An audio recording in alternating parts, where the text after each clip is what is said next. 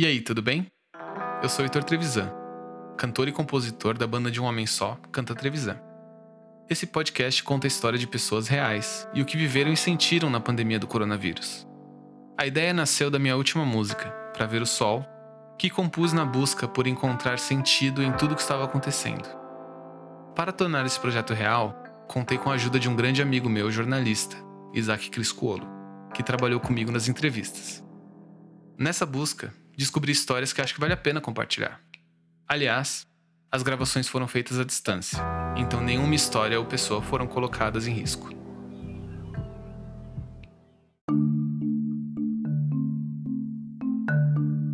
Se pararmos para contabilizar os impactos da pandemia, iremos dos infectados ao número de mortes, chegando até milhares de pessoas que buscaram por saúde mental.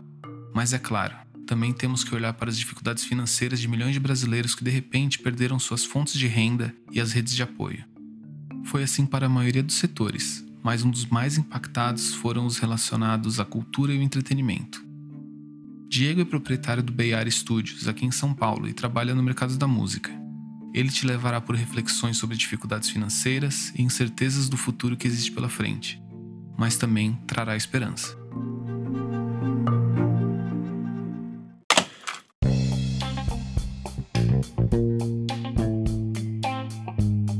Salve galera, eu me chamo Diego, Diego Rocha, né? Meu nome de trabalho.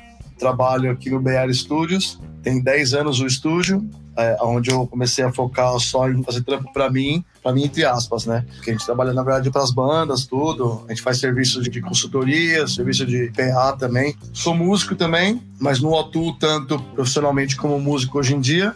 Estou mais na parte do backstage, mas às vezes eu, eu toco faço um freela dali, um daqui, gosto de tocar música popular brasileira, gosto de tocar tudo, não tenho frescura com estilo musical, então quando me chamam para tocar e é um trampinho que vale a pena, eu pego para fazer. Desde 2010 o estúdio está aí na atividade. Um pouco antes disso eu trabalhei no estúdio acústica, foi o primeiro estúdio que eu peguei para trabalhar e ali é onde eu aprendi muita coisa, o Danilo, que é um dos meus primeiros mentores aí. Trabalhei também em São Bernardo do Campo, no Cajuve, que é o Centro de Coordenações e Ações da Juventude. E ali, ali trabalhei com muita banda legal também na pista de skate, muita banda de punk rock, onde eu aprendi a fazer PA na raça ali. Dei aula de, de música também, bastante escola, dei, dava aula de guitarra, aula de cavaquinho, que foi o primeiro instrumento que eu aprendi a tocar. E dei um pouco de aula aqui no estúdio também, de instrumentos. Hoje em dia, só para quem pede uma aula específica, eu vou e ensino. Faço alguns workshops aqui de áudio. E aí, desde então, estou aí trabalhando na, na área, é, trabalhando na maioria bandas de de rock, hardcore e metal. Vira e mexe tem algum sertanejo, vira e mexe tem algum um trampo gospel. Mas o meu, o meu foco mesmo é mais, mais pra essa galera do, do, do, do underground. A gente, a gente é tudo meio que do mesmo rolê, né? Galera do, do reggae, do ska, do rock, do hardcore, todo mundo meio, meio unido, né? Tô aí atuando na, na música dessa forma. Aí, galera, quem quiser conhecer os trabalhos, pode seguir nas redes sociais, o nosso canal no YouTube também. Bay Area Studios. O Instagram também é Bay Area Studios. E meu Instagram pessoal, que também estou sempre postando os making off dos trabalhos aí, é Diego Rocha, underline Bay Area Studios. Pode seguir lá, chamar pra gente trocar ideia. E é isso aí. Obrigadão aí pelo espaço. Eu tava fazendo uma gravação de um dos discos mais importantes até hoje da minha carreira, que é o disco novo do Torture Squad. Então a gente tá, tava aqui empenhadão, já tinha gravado três músicas de voz, né? E aí já tava ali, uma música por dia, tava rolando mal bem. E de repente surgiu tudo isso, a gente brecou, ficou tudo meio em choque. A vocalista ficou meio em choque porque ela tem asma, já viu que era grupo de risco.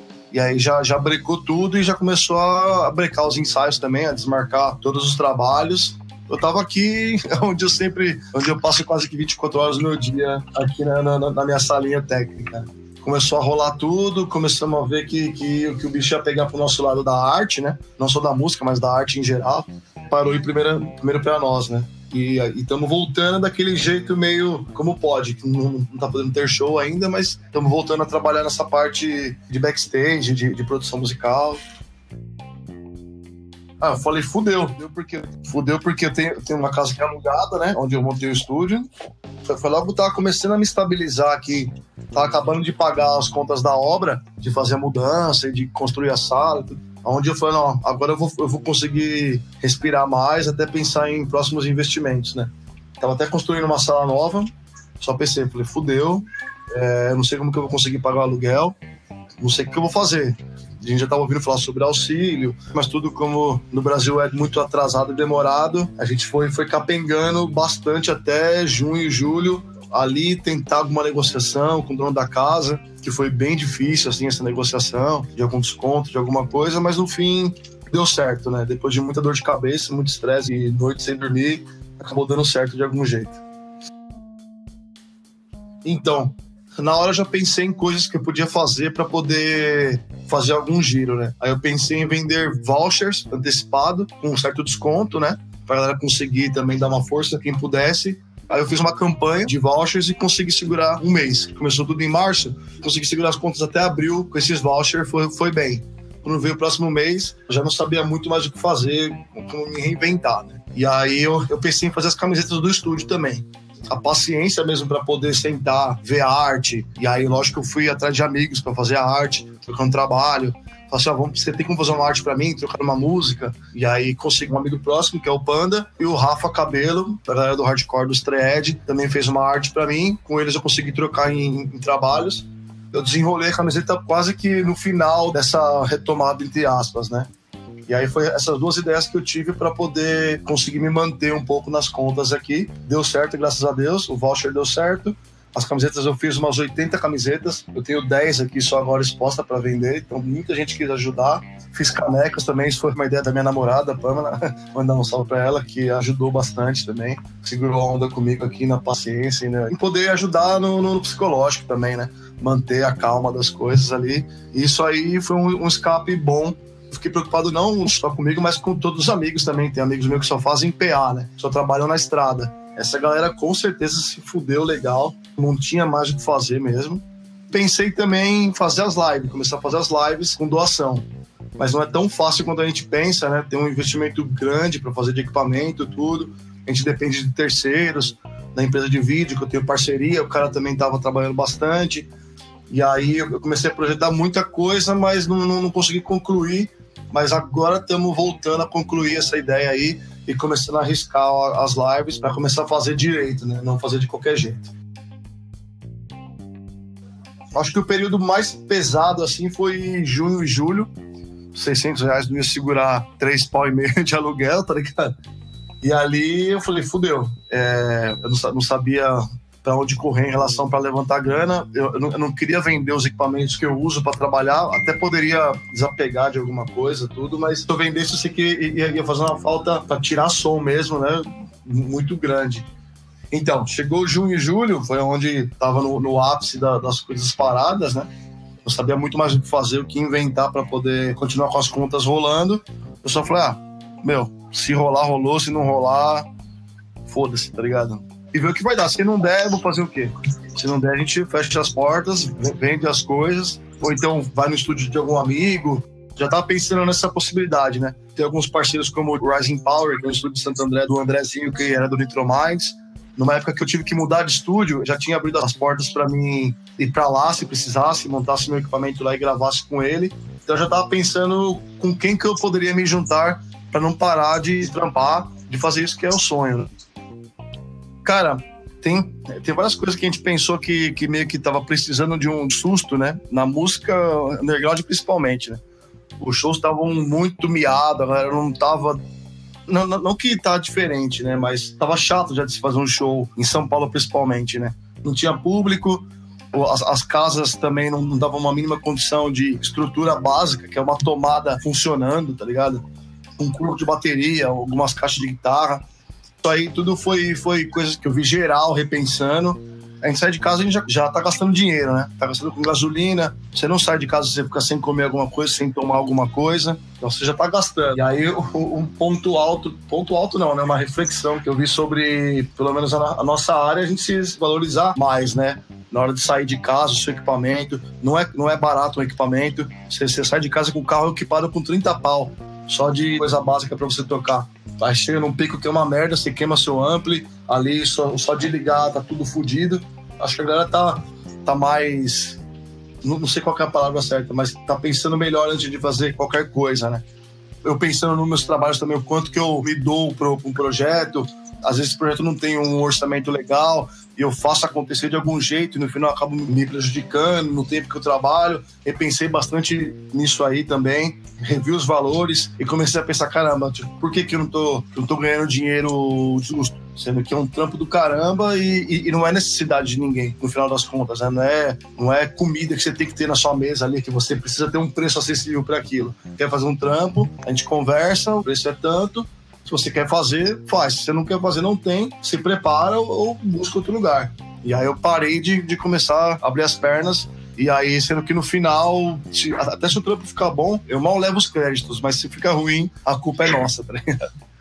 Ponto alto de tudo isso é, é repensar o que, que, vale a pena e o que, que, não vale a pena. Hoje em dia, você se doar, você colocar sua energia e, e acreditar naquele trabalho. O que eu fiquei feliz de ver, o underground, não underground, vamos fechar um pouco até esse, essa palavra, porque a gente, é, meio que no Brasil, a gente tem amigo em tudo quanto é lugar, assim, de bandas, da, das coisas que fazem acontecer. Essa galera é, é, é o underground.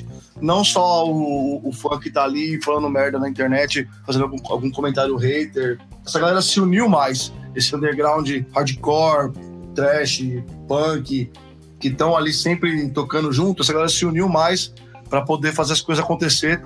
Tanto é que teve, teve fundo de, de doação para essa galera. Isso foi, foi muito legal de ver, que foi uma das entidades, é o Hardcore contra o Fascismo. Essa galera se mexeu bastante para juntar a cesta básica para a galera, para conseguir manter a comida, pelo menos, em dia. Teve o Backstage Invisível, que também que foi um fundo de doação que a galera se mexeu bastante para conseguir manter, pelo menos, pessoal é, alimentado, né? Mas eu não tenho esperança de que a gente vai melhorar no modo geral, não tenho esperança mais no Brasil, no, no governo, nas coisas. Já não tinha muito, né? Mas agora eu não, não, acredito mais que, que as coisas vão melhorar de uma forma que, tipo, ah, passamos pelo pior. Não, eu acho que isso foi só um sinal de que o mundo tá doente, tá ligado? De que a sociedade tá doente no, no, no modo geral e que é bom a gente se cuidar, cuidar das pessoas que a gente gosta, cuidar dos nossos amigos, se respeitar mais, sabe? Ser um pouco mais, mais, mais tolerante com, com as pessoas que a gente conhece que está passando por dificuldade, que muitas vezes muita cabeça para trocar ideia, acaba estourando, acaba, acaba descontando na, na gente mesmo alguma, alguma coisa que a gente não tem nada a ver, mas tem que ser um pouco compreensível. Mas infelizmente eu não tenho esperança de, de que no, no modo geral as coisas vão, vão mudar, não. A gente vai ver em 2022 como é que vai ser, né? Se alguma coisa for acontecer, vai acontecer a partir dali. E temos as, as eleições desse ano também. Vamos ver quem é que vai, que vai, que vai continuar governando a cidade de São Paulo. Eu acho que entrou uma, um, esse mundo novo de, de lives para a gente, que a gente teve que aprender rápido como funciona isso. Por mais que a gente é limitado de recursos quanto equipamento, quanto a, a grana que, que tudo pra gente é, é, é gringo, né? tudo que a gente compra é importado. E, e, e, mesmo que, que tenha alguém que faça equipamento aqui, a pessoa está comprando as peças de fora. Então, por mais que a gente até queira valorizar algum, algum, alguma marca nacional, às vezes essa marca nacional quer prezar pela qualidade das melhores peças, acaba tendo que cobrar mais caro do que, do que é o, o, equipo já pronto, importado, que tem, tem uma linha de produção gigante, né? Eu acho que é um mundo novo que a gente está aprendendo a, a lidar fizer com qualidade e investir bastante em divulgação, fazer um, um novo entretenimento para a galera. Por exemplo, a gente está acostumado a assistir um programa que eu tenho como referência que eu gostaria de fazer num formato é, menor aqui, é tipo Altas Horas. Que é uma banda tocando ali, uma outra banda tocando aqui, uma pessoa apresentando, e aí rola uma, uma, uma, uma interação com o público. Essa interação do público, do público pode ser online, pode ser perguntas ali, assim, X, e as pessoas podem doar algum valor qualquer. Se a pessoa doa cinco reais, já, já é muita coisa, porque não tem, não tem mais um público limitado, né? Então é tipo o mundo inteiro. Se você conseguir alcançar na sua divulgação o maior público que você puder, melhor vai ser o seu, o seu retorno financeiro com isso. Então, eu acho que isso é, um, que é, um, que é, um, é uma nova categoria para a gente trabalhar, para a gente investir tempo, investir conhecimento, né? Porque o, o que eu vejo, não, não é falando mal, do, do, do brasileiro, né? Mas as pessoas ficaram desesperadas para fazer, fizeram isso de qualquer jeito, tem muita merda rolando, tá ligado? Mas às vezes essa merda rolando. O cara tá aprendendo, fazendo isso de uma forma ruim. Eu espero que ele esteja aprendendo, alguns sim, alguns não. Para ele estar tá evoluindo, sabe? E, e, é isso, a gente precisa agora estudar bastante, estudar os streaming, o podcast, que é, é uma coisa, não é nova, mas a gente está começando a trabalhar isso agora, né? Esse mundo de live das coisas está rolando há muito tempo já. Pra gente que, que, que não queira novidade. Então, o que eu, que eu aconselho a galera é estuda bastante. Os músicos estudam bastante lance de direito autoral, você subir suas músicas para as plataformas, ver quais são as que pagam bem, sabe? Tem o Tidal que paga bem, a iTunes paga bem. Como disseminar essa, o, sua arte por essas plataformas. Tem que se manter sempre atualizado, tem que, ter, tem que estar com uma foto legal de perfil para você estar tá aparecendo numa capa de uma playlist, por exemplo. Precisa investir um pouco disso em conhecimento, principalmente porque é possível fazer sozinho, né? É possível você você conseguir produzir um disco na sua casa e você, você não precisa mais gastar uma grana num estúdio gigante, você pode gastar para gravar poucas coisas, né? Você não precisa fazer tudo, você pode fazer só bateria no estúdio, e você pode gravar guitarra em casa e fazer o reamp depois em outro estúdio, gravar a voz em casa, aí você manda masterizar em qualquer lugar do mundo, que tem, tem preços legais, acessíveis, tudo para você fazer a master, e você vai ali aprendendo, vai ter que dedicar um tempo para fazer, vai ter que errar bastante, então tenham paciência, mas, mas sempre buscam, busquem conteúdos que você possa filtrar também, né? Porque tá, a internet tem, tem tudo. Quando eu comecei não tinha nada no, no YouTube para poder aprender, né? Hoje em dia você consegue aprender tudo por ali. Mas tem muitos canais de, de ensinamento, por exemplo, gringo e brasileiro, que é, que é muito barato, tipo 50 reais por mês. Você tem acesso a vários sites ali para você aprender coisa pra caramba. Então, às vezes, é melhor você até investir esses 50 reais por mês você não, tem equipamento ainda, e depois você adquirir alguma interfacinha, alguma coisa para você, você, trabalhar, do que você já, já comprar tudo, já sair gravando sem, sem referência nenhuma. Isso é uma palavra-chave, referência, buscar referência. Ah, eu quero meu som igual do Fresno. Escuta lá, vê as entrevistas do, dos caras, vê o que, que eles estão usando. Tem vários, vários vídeos do setup de guitarra do, do cara, do, de batera tudo mais. Assistam isso, muita referência que aí você vai começando a criar sua biblioteca de timbres, de ferramenta de trabalho, de caminhos que você pode seguir para você criar o seu, a sua música, a sua arte, seja o que for, a sua live, o seu podcast, ter temas que são relevantes, sabe? Tomar muito cuidado com títulos, que a gente vê muito hoje em dia títulos que são, nossa, não sei quem falou mal de não sei quem. Tipo, já dá um milhão de views só pela bosta do título. Isso, isso é muito zoado, tá ligado? Eu acho zoado, assim. Eu já nem vejo, né? E pra, pra gente poder ter, ter, um, ter algum valor, né? Culturalmente falando, e, e para que isso seja útil para outras gerações. Para o seu filho, para o seu sobrinho, para alguém, que quando alguém for assistir aquilo, seja alguma inspiração. É muito bom quando, quando vem alguém assim por mensagem pô, mano, puta que da hora seu trampo, acompanho, fico mal feliz quando sai um trampo, assim, a pessoa vai, com, da hora que você faz parte disso. Isso é, é, é meio que meu, meu combustível, né? Quando eu lancei um trampo, caralho, ficou foda, sou seu fã, puta que, que bacana, de uma forma mal humilde, sabe? Meus clientes, como o Heitor é um exemplo clássico disso, a maioria viram amigos, né? E amigos de verdade, né? E aí a gente só vai só aumentando esse leque, a gente vai, vai se influenciando, tipo, tem, tem coisas que eu influencio o Heitor, me influencia de forma também. A gente vai, vai, vai só meio que automaticamente fazendo alguma, alguma escola juntos, né? É, trocando informações. Se você tá, tá preocupado em soltar coisas boas aí, tem uma frase que eu, que eu escutei esses dias num templo que eu colo, que foi meio que isso grudou hoje em dia na minha cabeça, que é você não é obrigado a plantar nada, mas você é obrigado a colher. Então, tipo, pronto, isso resume tudo, sabe?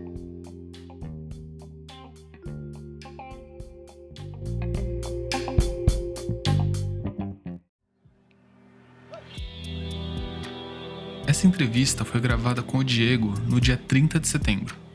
Se você quiser conhecer um pouco mais do meu trabalho musical, é só procurar por Canta Trevisan no Instagram ou no seu site favorito de música. Para conhecer mais o trabalho do Isaac, é só procurar por arroba Isaac Criscuolo no Instagram. No próximo episódio. Tive desde os 15 dias de vida dele e os últimos seis anos da minha vida foram com ele. foi muito difícil ter perdido